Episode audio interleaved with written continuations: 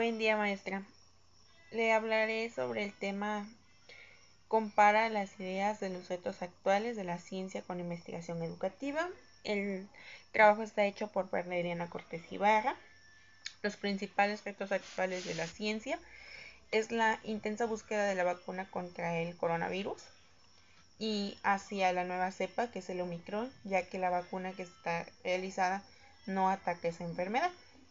Los antecedentes de la ciencia en la ciencia antigua, cuando acabó el siglo XVI, Galileo demostró que si dos piedras desiguales se dejan caer simultáneamente, llegan al suelo al mismo tiempo.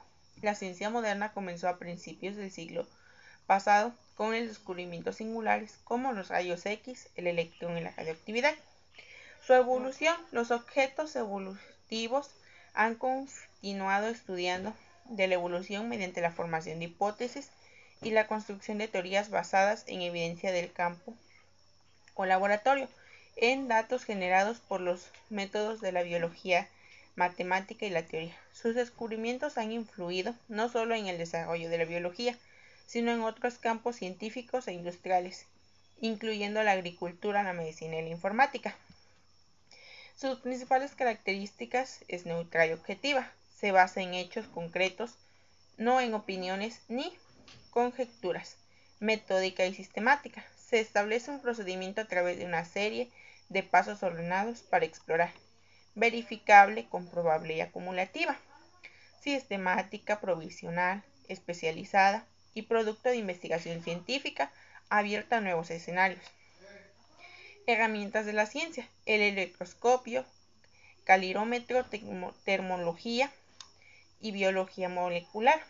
Las ventajas, una población saludable, recursos para proteger a los seres vivos de los acontecimientos o destrozos naturales y mejoras en la vida cotidiana. Sus desventajas, contaminación en el ambiente.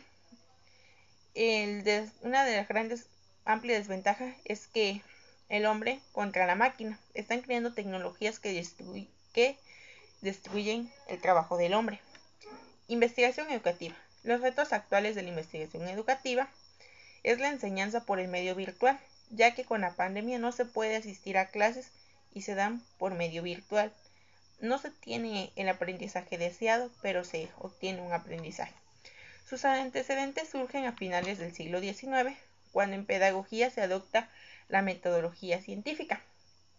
Esta investigación como disciplina de base empírica se llamó primeramente pedagogía experimental distinción similar de la pedagogía experimental utilizada por Gonder en 1910, en 1890.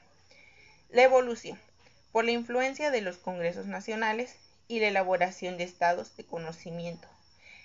Cada 10 años, ampliando los métodos de la educación para que sea un poco más útil en el ámbito. Los nuevos modelos es, el estructural funcionalismo en la educación, la investigación de corte neomarxista, la, la sociología de la educación Pierre Bornet, los estudios sociolingüísticos de Basil Bernstein y una de las características permite la presencia de acciones intencionales y sistemáticas.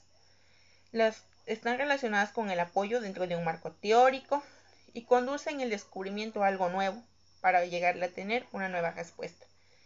Su ventaja permite involucrar a los estudiantes en la investigación para que tengan los conocimientos de cómo realizar la investigación y puedan ponerla en práctica.